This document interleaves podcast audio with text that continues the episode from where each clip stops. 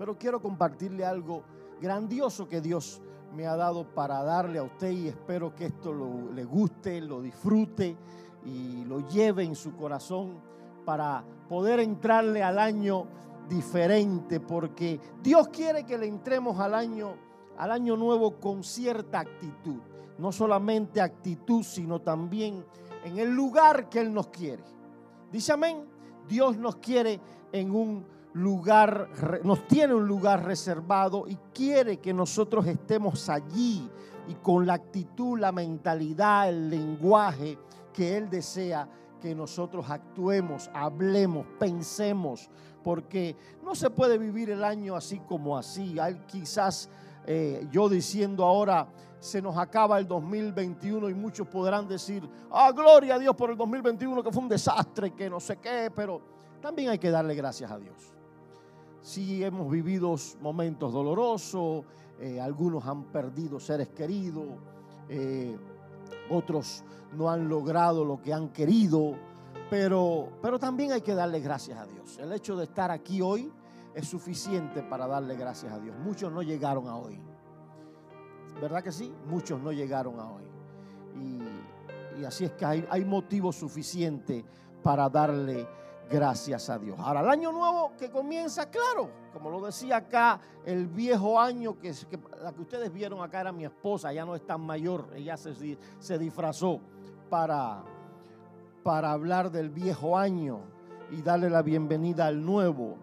Pero sí es verdad que se acaba un nuevo año y comienza otro, pero el otro trae nuevos retos trae eh, nuevas visiones, trae metas pendientes, cosas pendientes que se quedaron sin hacer el año pasado o este año en el que todavía nos quedan unos minutos.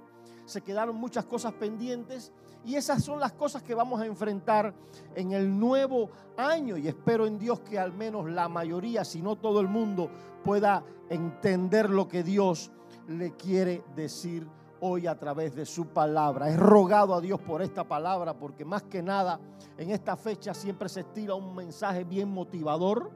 Eh, vamos ahora y confiesa positivo y no sé qué. Pero Dios te trae una palabra poderosa, en mi opinión es, poderosa y creo que te, nos va a hablar, nos va a hablar a todos. Ya me ha estado hablando a mí y también le va a hablar a usted. Segunda de Samuel capítulo 9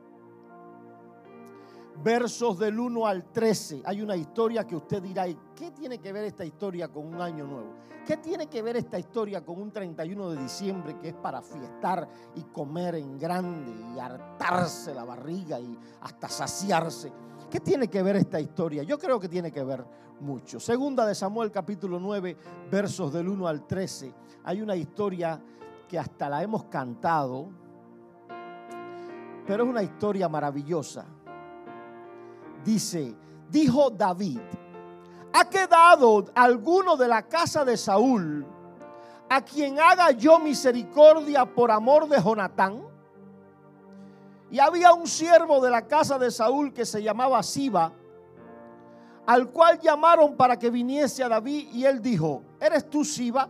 Y él respondió, tu siervo. El rey le dijo, ¿ha quedado, ¿no ha quedado nadie de la casa de Saúl a quien yo haga misericordia de Dios?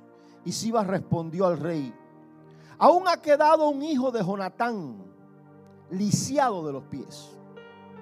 Entonces el rey preguntó, ¿dónde está? Y Siba respondió al rey, he aquí, está en la casa de Maquir, hijo de Amiel, en Lodebar entonces envió el rey David y le trajo de la casa de Maquir, hijo de Amiel, de lo de Bar. Y vino Mefiboset, que era el nombre del muchacho, hijo de Jonatán, hijo de Saúl. Y David se a David, perdón, y se postró sobre su rostro e hizo reverencia y dijo David, Mefiboset. Él respondió, he aquí tu siervo. Y le dijo David, no temas, no tengas temor porque yo a la verdad haré contigo misericordia por amor de Jonatán tu padre, y te voy a devolver todas las tierras de Saúl tu padre, y tú comerás siempre a mi mesa. Y él inclinándose dijo, ¿quién es tu siervo para que mires a un perro muerto como yo? Entonces el rey llamó a Siba, siervo de Saúl, y le dijo, todo lo que fue de Saúl y toda su casa, yo lo he dado al hijo de tu señor, al lisiado. Tú pues le vas a labrar la tierra, tú con tus hijos y tus siervos, y almacenarás los frutos para que el hijo de tu señor tenga pan para comer. Pero Mefibosé, el hijo de tu señor, comerá siempre a mi mesa. Y tenía Siba 15 hijos y 20 siervos. Y respondió Siba, Siba al rey, conforme a todo lo que ha mandado mi señor el rey a su siervo, así lo hará tu siervo. Mefibosé, dijo el rey, comerás a mi mesa como uno de los hijos del rey. Y tenía Mefibosé un hijo pequeño que se llamaba Micaías y toda la familia de la casa de Siba eran siervos de Mefibosé. Y moraba Mefibosé en Jerusalén porque comía siempre a la mesa del rey y estaba lisiado de ambos pies. Y usted dirá, ¿qué tiene que ver esta historia con un fin de año? ¿Qué tiene que ver esta historia con entrarle a un año nuevo? Si yo lo que estoy pensando es en lo que voy a preparar para el año, para el año nuevo, yo lo que estoy pensando en cuánto dinero voy a ganar, yo lo que estoy pensando en qué nuevo negocio voy a hacer. Yo lo que estoy pensando es en eso. Yo lo que estoy pensando es dónde van a ser mis próximas vacaciones. ¿Qué tiene que ver este texto? ¿Qué tiene que ver esta historia con entrarle a un año nuevo? Tiene que ver mucho. Porque este, este texto habla de muchas cosas, habla de mentalidad, habla de actitud, habla de posición y habla del lugar que tú, tú y yo debemos tomar y debemos tener antes de entrar al año si es que queremos ver un cambio sustancioso. Lo primero que me enseña esta historia y es, es que este muchacho, Mefiboset, ya ustedes lo leyeron, estaba lisiado de sus pies. La Biblia enseña unos capítulos antes, en el capítulo 4, dice, y Jonatán hijo de Saúl, tenía un hijo lisiado de los pies, tenía cinco años de edad, cuando llegó a Jezreel la noticia de la muerte de Saúl y de su padre Jonatán. Y su nodriza lo tomó y huyó cuando llegó la noticia. Y mientras huía apresuradamente, el niño se le cayó de sus brazos y por eso se quedó lisiado su nombre, dice la escritura, era Mefibosé. Piensa en esto. Piensa en este muchacho que ya no tenía cinco años. La edad de él de cinco años era cuando, eh, cuando le pasó aquel infortunio de que su nodriza, la mujer que lo cuidaba, sale corriendo porque llega la noticia de que mataron a su abuelo, de que mataron a su padre. La mujer se asusta sale huyendo y en medio de la carrera, la mujer suelta al niño, el niño se cae. No sé de qué tipo habrá sido la caída, pero lo cierto es que quedó lisiado para toda su vida. El niño quedó cojo para toda su vida, producto de aquella caída. Debe haber sido algo aparatoso. No sé si alguien le pasó por encima. No sé si alguien no tuvo cuidado de él. Lo cierto es que este niño tuvo un pasado doloroso.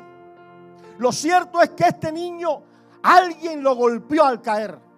Lo cierto es que este niño sufrió pérdidas considerables. Perdió a su abuelo, perdió a su padre. Pero lo cierto es que este niño que ya ahora es un joven, está siendo confrontado por el rey y una vez que es confrontado por el rey, el rey le pone delante de él un panorama que le hace ver que todo lo que perdió, todo el dolor que sufrió, todo lo que le pasó, todo el mal que le hicieron, ahora es parte del pasado. Y si usted quiere entrar a un año y entrarle de verdad con fuerza y entrarle de verdad con vigor, con deseo y con un, espíritu correcto para tener éxito en ese año, es necesario que el pasado sea siga siendo pasado. Y lo que le pasó este año, lo que no logró, lo que le hicieron, lo que le hizo sufrir, lo que le causó dolor, es tiempo de dejarlo atrás.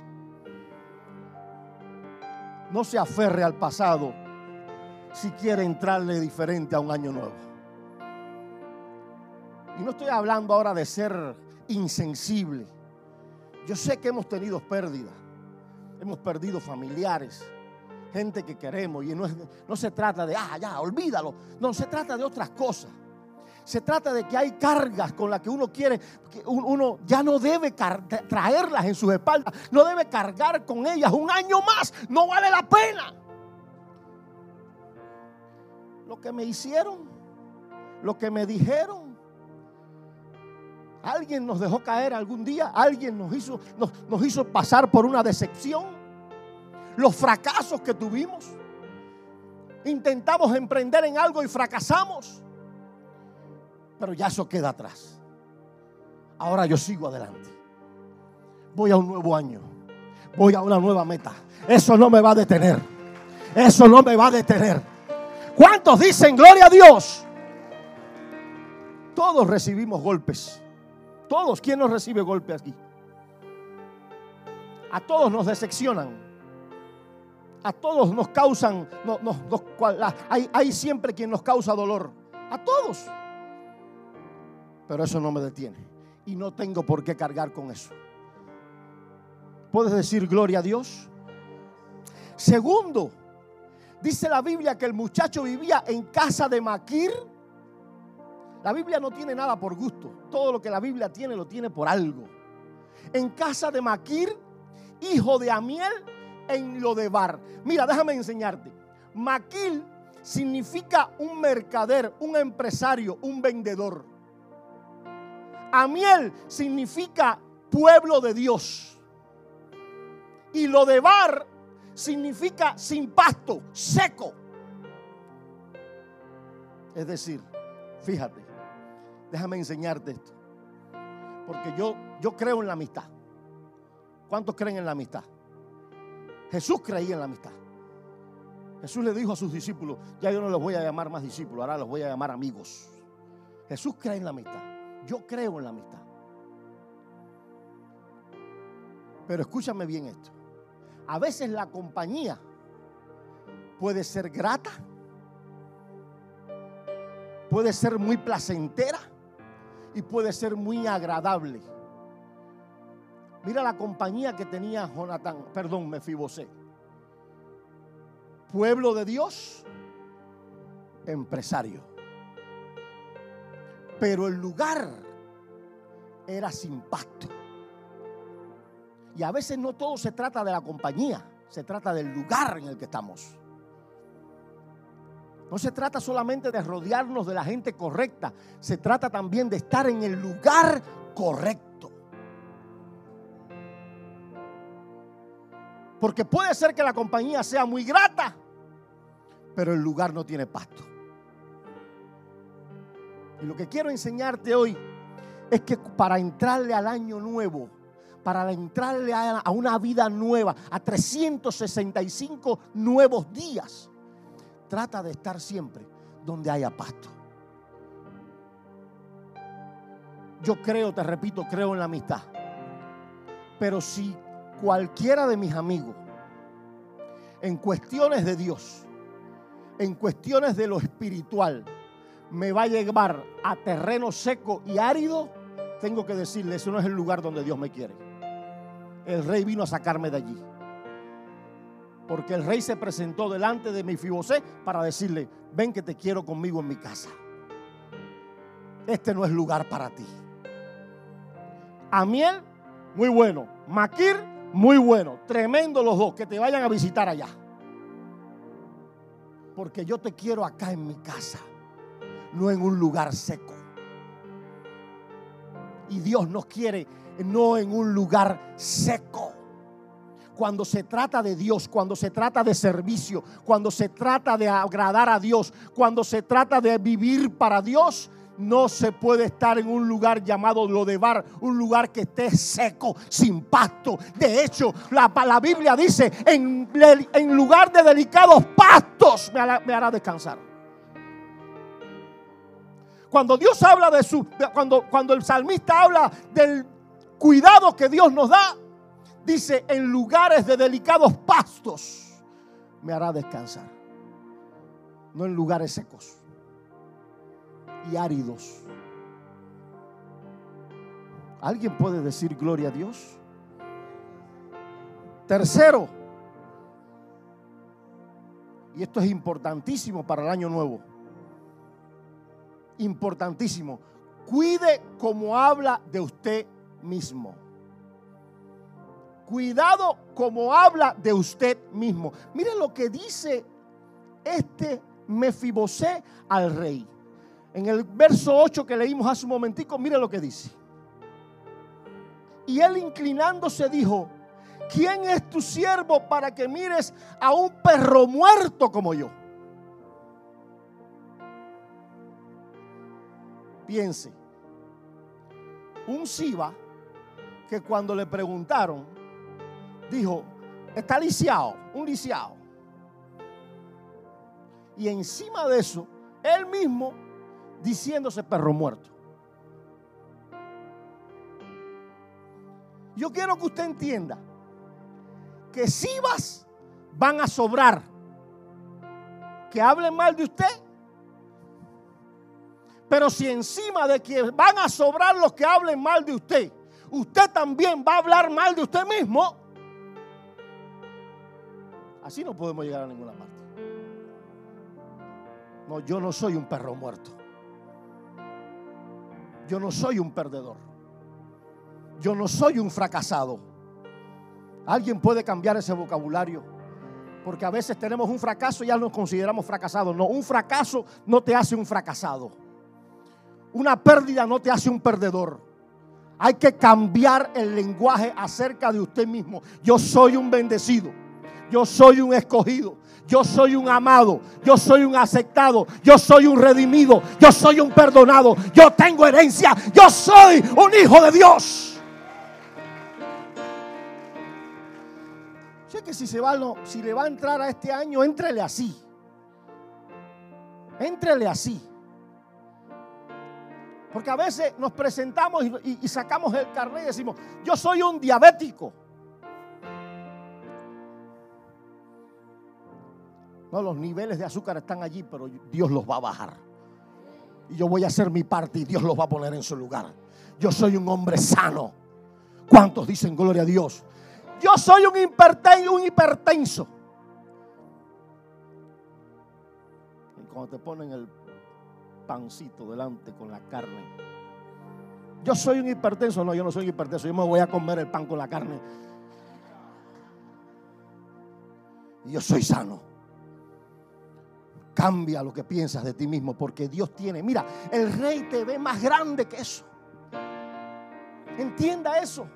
Mefibosé, venga a sentarte con uno de mis hijos. El rey te ve más grande de lo que tú te ves. Y si Dios me ve grande, ¿por qué me voy a considerar yo un perro muerto? Eso no es humildad. Eso es no tener ni siquiera conciencia de, lo que, de lo que Dios piensa de ti. ¿Cuántos dicen gloria a Dios? Cuarto, llévate esta. Capítulo 9, en el verso 9, mira lo que dice el rey. En el verso 9, mira lo que dice el rey. Entonces el rey llamó a Siba, siervo de Saúl, y le dijo, todo lo que fue de Saúl, todo lo que fue de Saúl y su casa, yo se lo he dado a tu Señor, es decir, a Mefibosé. Ahora, mi pregunta, ¿qué tenía Mefibosé hasta ese momento? Diga conmigo, nada. ¿Qué tenía Mefibosé después que el rey le habla?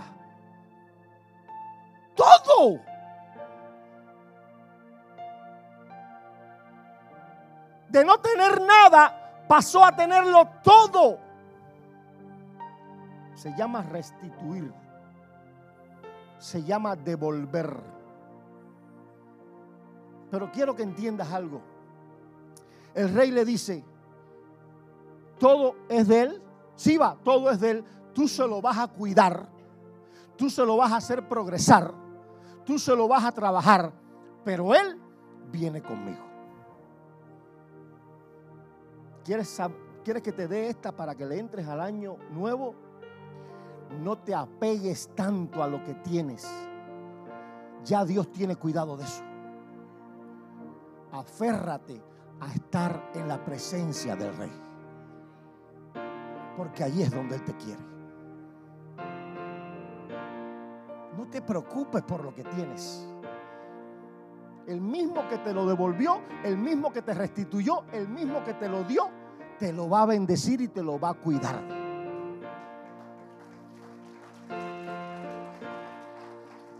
Bendito sea el Señor. Y hay gente que el Dios les quiere restituir y le quiere devolver lo que una vez tuvieron. Pero no quieren salir de allí, del lugar sin pasto. Quieren quedarse allí. Y la condición que Dios le puso a Mefibosé, ven a comer a mi mesa. Entiéndalo. ¿Alguien puede entender eso? ¿Sabe lo que, sabe lo que movió a David a hacer esto? ¿Sabe lo que lo movió? Que en el primer libro de Samuel, él hace un pacto con Jonatán. En el verso, en el capítulo 20, Jonatán lo hace jurar porque Jonatán sabía que ya David iba a ser rey. Y Jonatán le hace jurar a, David y hace un pacto con él y le dice, no quitarás tu misericordia cuando, cuando Jehová destruya a todos tus enemigos y tú seas rey. No quitarás tu misericordia de mi casa para siempre. Diga conmigo, para siempre. Ni aun cuando el Señor haya quitado de la faz de la tierra a cada uno de los enemigos de David. Aunque el Señor arrase con todos tus enemigos, a mi casa no le apartes la misericordia. Yo quiero que usted diga conmigo estas dos palabras, pacto de misericordia. Vamos bien fuerte, pacto de misericordia. ¿Sabes que hay un pacto de misericordia para con nosotros? ¿Sabes que en Cristo hay un pacto así? Que es para siempre. Diga conmigo, para siempre.